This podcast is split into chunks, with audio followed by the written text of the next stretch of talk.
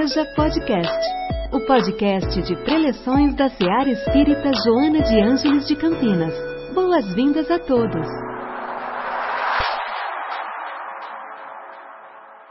Acho que o Paulo é, já nos trouxe aqui uma, uma, informação bem importante, né? Que hoje vamos fazer uma reflexão acerca da mensagem da nossa benfeitora e guia, é, irmã Joana de Ângeles, que fala exatamente do capítulo dando balanço que eu, com a permissão de Joana, espero que assim me permita, eu adicionei equilíbrio e estabilidade.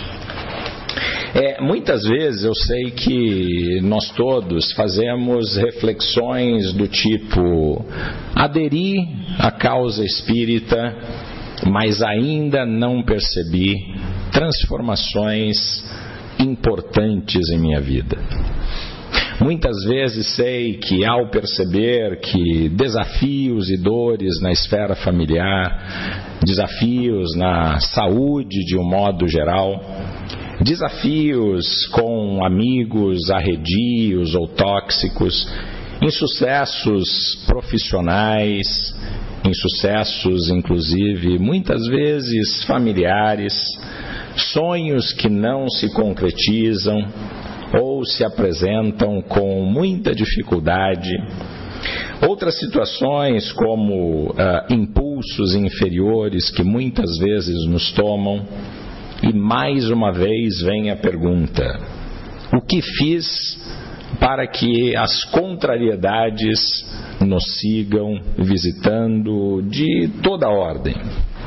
Já aderi à causa espírita, já visitei a Seara Espírita Joana de Ângeles, já tomei meus passes, já até me matriculei no ESD para me desenvolver.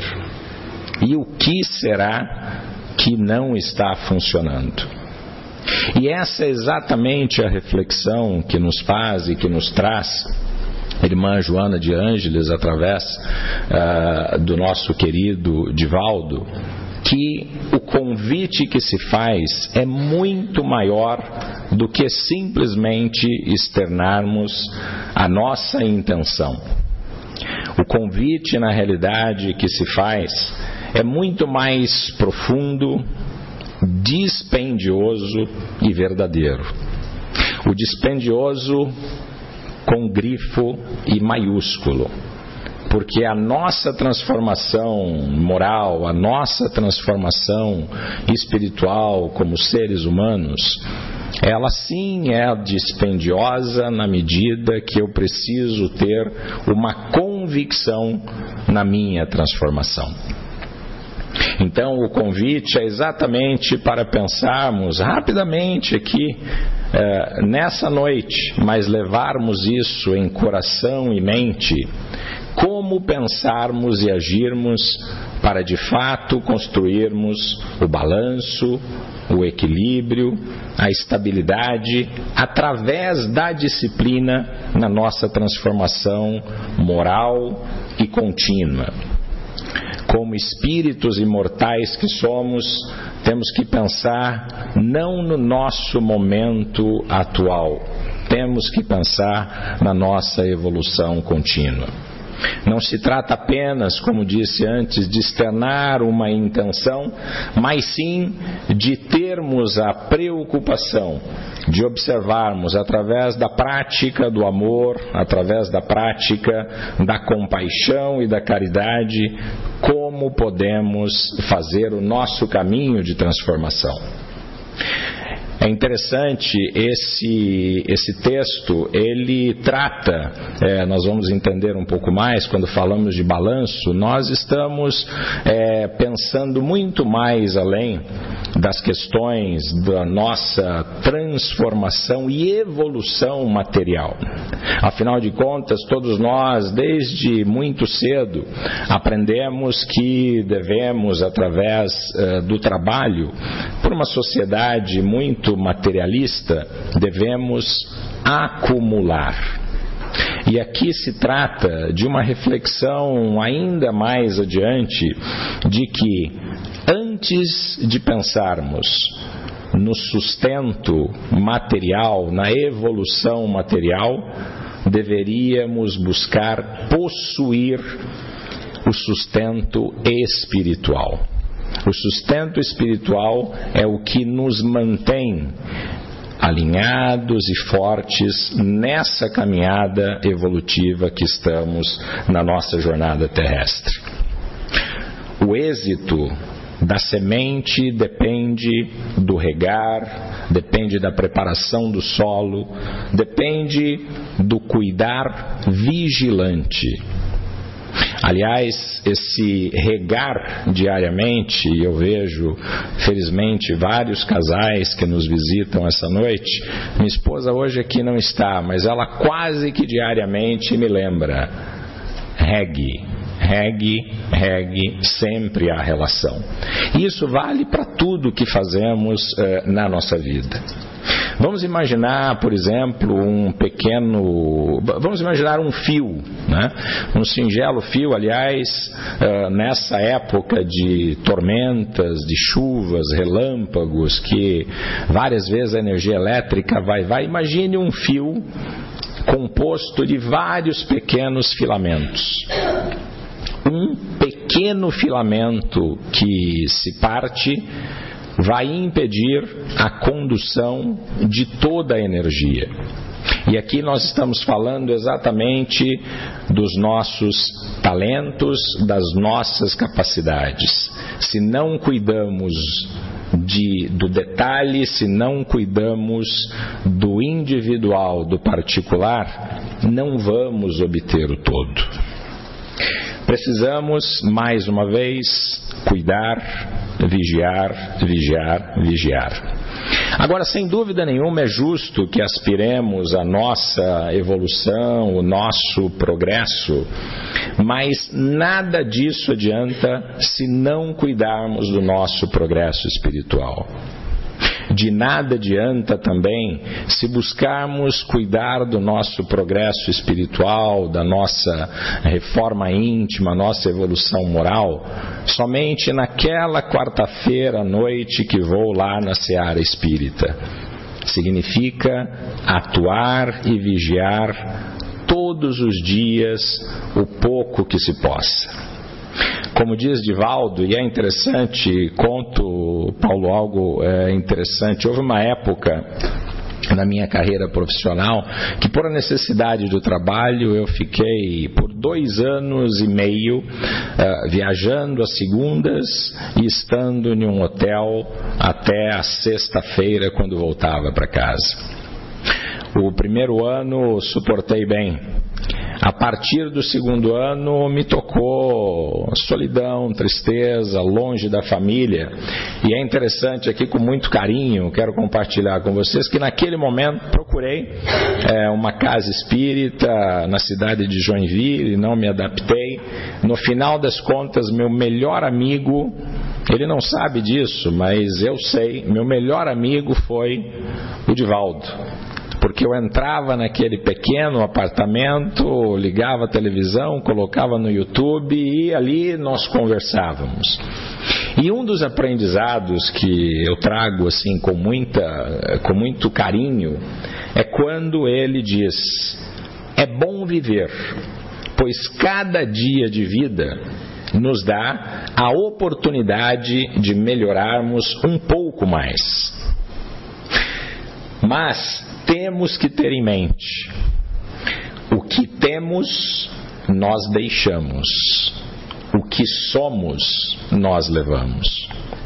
E qual é a reflexão disso? E particularmente é, para mim me fez muito sentido estando ali é, sozinho naquela cidade, é que exatamente é, quando penso na vida prática e a partir dali aprendi bastante que eu deveria me preocupar com aquilo que sou, não com aquilo que tenho. E muitas vezes nós, movidos por uma dinâmica frenética de uma sociedade tão competitiva, onde eu coloco a minha energia? No ter, na competição desmedida, em cuidar que, como diz o ditado, que o meu jardim seja mais bonito que o do vizinho que eu queira ter aquilo que o vizinho tem, não aquilo que eu possa ou deva ter. No livro dos Espíritos, no capítulo 5, no seu livro é, 3, lá na pergunta 711, é, trazemos aqui uma reflexão importante. Pergunta feita aos Espíritos: O uso dos bens da terra é um direito de todos os homens? E a resposta do plano espiritual foi, sem dúvida, Afinal, esse direito é consequência da necessidade de viver. E qual é o ensinamento disso? Deus não nos daria uma missão sem nos dar as condições. Aquela velha história de que é, cada um tem, entre aspas, o fardo que merece prefiro compreender como cada um tem a experiência e o desafio que merece para a sua evolução. Agora, é, nessa mesma reflexão, é, nós é, também somos convidados a pensar se de fato todos os talentos que recebemos ao nosso nascimento, na medida que vamos desenvolvendo, será que temos de fato utilizado, empregado os nossos talentos da forma adequada? No Livro dos Espíritos, na pergunta 712, trazemos também uma reflexão muito interessante. E a pergunta é: com que fim Deus fez atrativos os bens materiais? A resposta quase nos choca a realidade, porque é exatamente para instigar o homem ao seu desenvolvimento, ao desenvolvimento da sua missão na jornada terrestre. Mas também tem um detalhe muito importante na resposta: para prová-lo na tentação. Volta a pergunta com que fim os atrativos, Deus fez atrativos os bens materiais? Para o desenvolvimento da nossa missão e para testar o ser humano à tentação.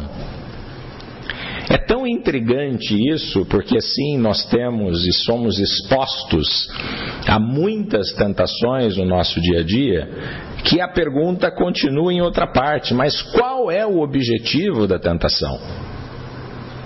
E quando pensamos nisso e pensamos na, na nossa vida, a resposta também é chocante.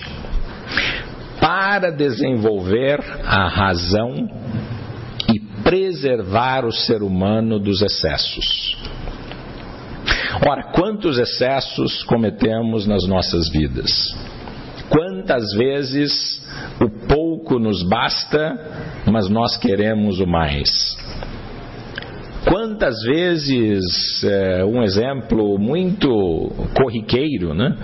Quantas vezes um pedaço de pizza nos basta, mas eu vou nos três? E lá na festinha de aniversário do final de semana passado, aquele brigadeiro maravilhoso, dois bastaria, mas nos tenta a algo mais. Isso como exemplos muito simples, mas nós sabemos que nas nossas vidas muitas coisas mais importantes acontecem expostos aos prazeres e desprazeres que somos no nosso dia a dia, nós estamos tentados a ir além da nossa necessidade, além da nossa realização ou além da utilidade. E somos convidados aos excessos. E ao cometer os excessos, estamos punindo a nós mesmos. O livre-arbítrio, Joana de Ângeles nos traz essa reflexão. O livre-arbítrio nos dá a liberdade de decidir entre o limite saudável e o abuso, excesso e descontrole.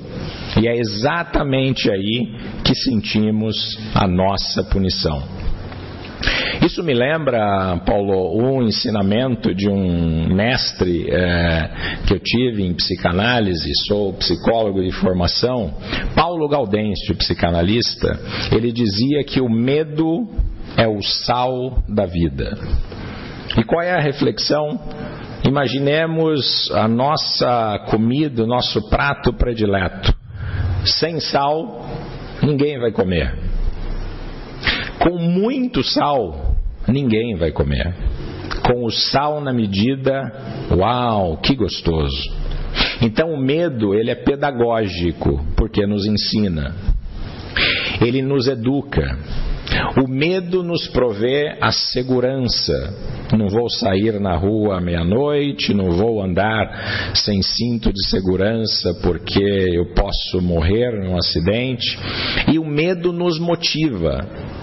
Olha, com medo de privar-me das minhas necessidades, vou trabalhar mais e mais.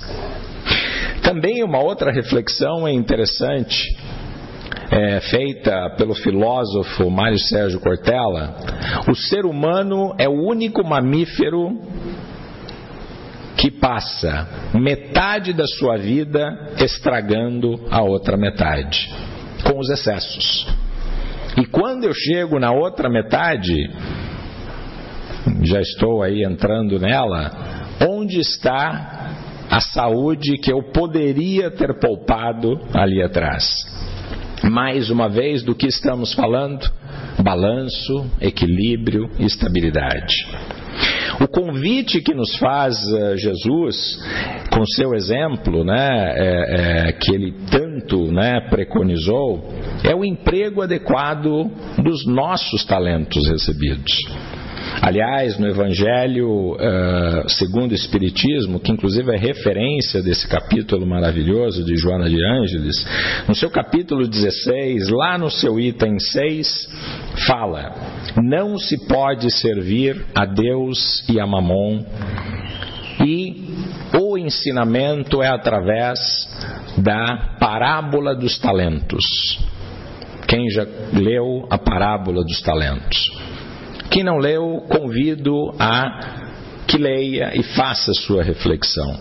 E aqui Jesus nos traz um ensinamento muito interessante. Ele conta aqui a, a história, a, traz essa parábola com a seguinte reflexão um senhor uh, dono de muitas propriedades e de uma riqueza importante, com a necessidade de sair numa viagem mais longa, decide conferir alguns talentos talentos naquela uh, época uh, da parábola era como se fosse uma, uma moeda, uma unidade monetária, assim como nós temos uh, o real. Ele conferiu então, e valia muitos talentos. Cada talento valia a quantidade quase que para pagar um mês de salário de um trabalhador na lavoura. Então ele sai em viagem, ele decide conceder talentos monetários a três servos, como diziam na época: cinco talentos a um servo, dois talentos a outro e um talento ao terceiro. Muito tempo depois, retornando de viagem, um a um ele chama os servos para prestação de contas. Aquele que recebeu cinco talentos, ele se apresenta e diz: Mestre, empreguei os seus talentos e hoje somam dez daqueles cinco que recebi. Aquele que recebeu dois talentos, igualmente, empregou os talentos e agora tinha quatro talentos. Aquele que tinha um só talento, tomado pelo medo de perdê-lo e não ter como prestar contas ao seu senhor, o enterrou. Quando o Senhor retornou, desenterrando, orgulhosamente ele foi até o seu Senhor: Aqui está o talento que me confiaste. E o Senhor, indignado, chamou de inútil, de mal, de inservível. Você não fez nada com o seu talento. Qual é a reflexão que fazemos se nós pensamos em todos os talentos que recebemos nessa jornada? Se pensamos qual o ensinamento, a primeira coisa que nos ocorre é que Deus é justo, Ele deu na medida da sua capacidade. Também aprendemos aí que pouco é muito. Aprendemos também que devemos multiplicar e empregar adequadamente o que Deus nos traz. Nada mais valioso, é um outro aprendizado, que os talentos que recebemos. Então, eu realmente é, os convido a pensarmos de que nessa vida, tudo o que recebemos é passageiro seu esposo, sua esposa, seu dinheiro, seu carro, seu emprego, seu trabalho, sua filha, sua saúde, sua casa. Porque ao partir, tudo deixamos. Então, por que não utilizarmos de forma adequada? Isso me faz, inclusive, uma reflexão de duas semanas atrás, quando assistimos aquele desastre em São Sebastião, depois das chuvas, onde nós vimos pelas imagens de televisão muitos afortunados deixando a área de risco onde aconteceu aquela calamidade com seus helicópteros. E muitos morreram porque as ambulâncias não tinham como chegar. Será que estamos fazendo o uso adequado dos nossos talentos? É uma reflexão, mais uma vez voltada para o balanço, o equilíbrio e a estabilidade. Muito bem.